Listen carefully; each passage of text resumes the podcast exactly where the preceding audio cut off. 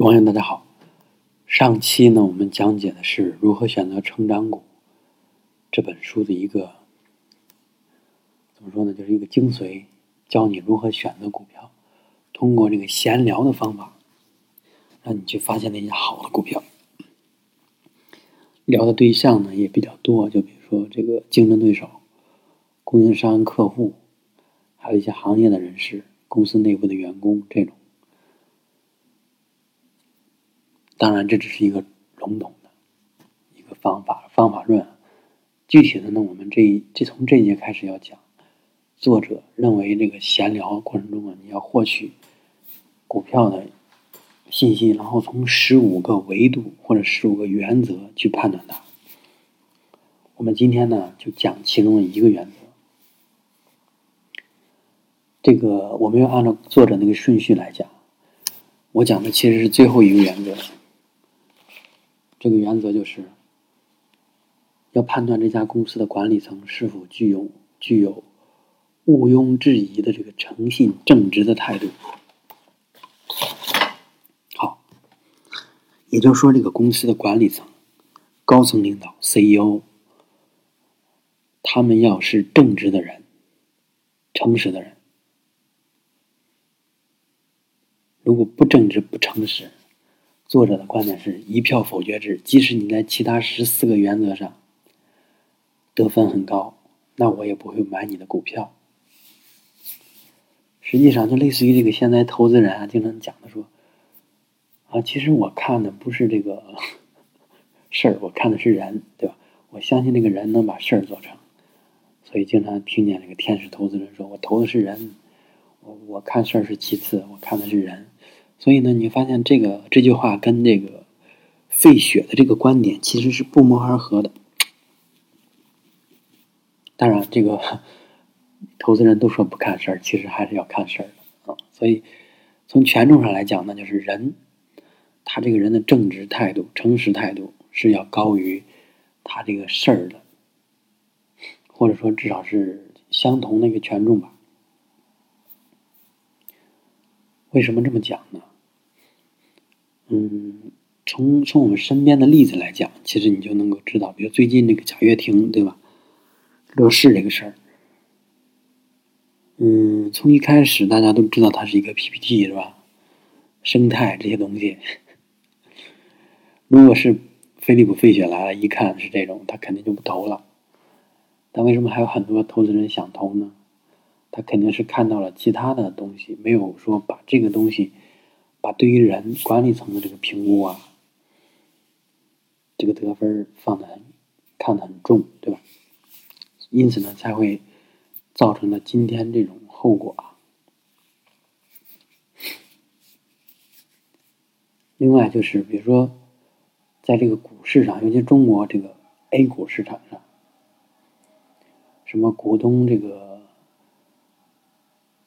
叫什么，就是。着急忘了，就是给员工发这个股票期权奖励，对吧？然后其实就是高层领导也有，然后顺便就是减持，然后定一个很低的业绩考核目标，基本上都能满足，满足了就发发放股票嘛，然后发放完就减持。另外呢，就可能再严重一点，就是这个公司的这个管理层啊去做假账。比如说，把这个应收账款做的很高，然后写在这个今年的这个收益里面，你一看，哇，百分之五十、百分之七十的增长，实际上那个钱没来。然后下一年呢，想办法把这个应收账款给减下去。就比如说，呃，坏账啊什么这种东西归到另外一个科目里边去了，因此下一年有可能会肯定是要降低啊。如果一直这样吹下去的话，那个泡肯定就会炸了。这是不诚信，所以你遇到这种公司啊，或者是这种不诚信的这种领导吧，就是领导层啊，你改变不了他，对吧？你你可能你持有的这个股票数量很少，你不可能说你走到董事会里边跟人家去聊，说咱们把这个 CEO 干了吧，换了，然后我推荐一个人，很少有人做到这种程度，对吧？所以我们这种普通的股民投资者呢，能做的就是去做一下这个。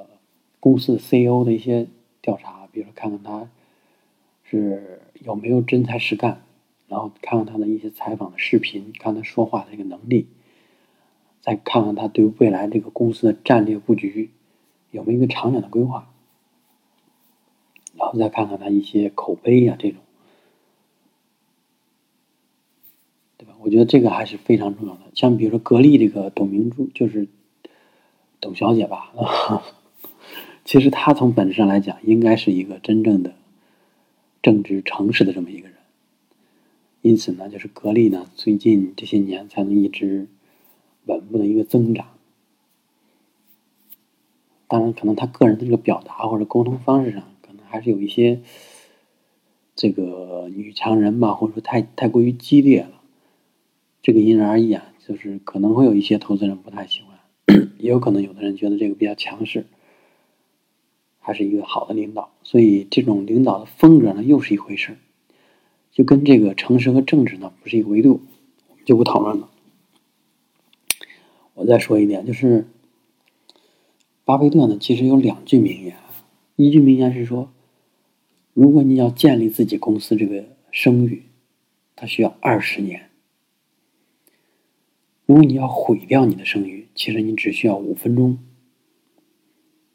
这个事儿不难理解。比如说，嗯，就拿这个五菱神车来说吧，你看五菱五菱这个系列的车，它都是几万块钱最开始做这种小面包车的，给这些什么，嗯，就是很多都是拉货的，或者是那种就是就是不是太高端的人士吧。或者农村偏远地区这种需求，但是呢，它的口碑很好，对吧？不坏，然后耐用，省油，对吧？要不然也不会有那么多人去选择它。所以它的口碑建立是经过了很长时间的积累的。如果比如说有一天，五菱的汽车突然都都有一个通病，偷工减料是吧？比如说这个变速箱咵咵咵全坏了。别管什么高再高一点、高档一点的，还是这个两三万块钱这种什么五菱兴旺、五菱宏光，全出现这个问题了，那他的声誉肯定会受到影响，而且他们还不召回，对吧？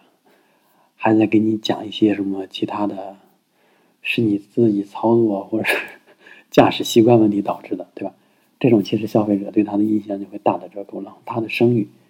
就毁了，你可能就不会去买五菱宏光了。五菱宏光这个神车的名誉也就被摘掉了，然后去买一些其他的，比如长安呀什么这种面包车，就不会选它了。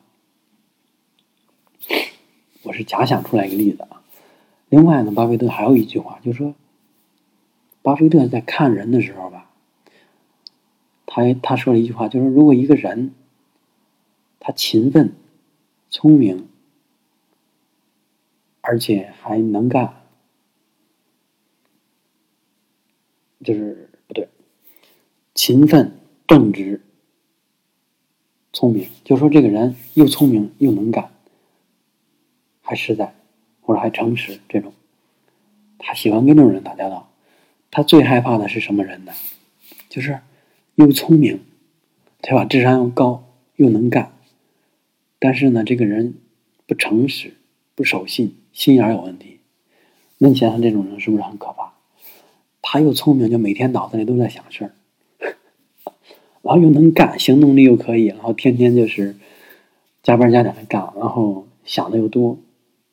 你想想，如果你把他放在公司里，他如果做一些这种，就是怎么说呢？就是损损己，就是损公非私这种人，这种事儿。动这种点子，你想想这个是不是对公司的潜在威胁非常大？如果你是他一，他是你的一个合伙人，是不是你也觉得把公司交给这种人不合适？所以，巴菲特一生都在避免的就是这种人，就说不诚实、高智商、还能干又勤快，这种人他是不敢用的。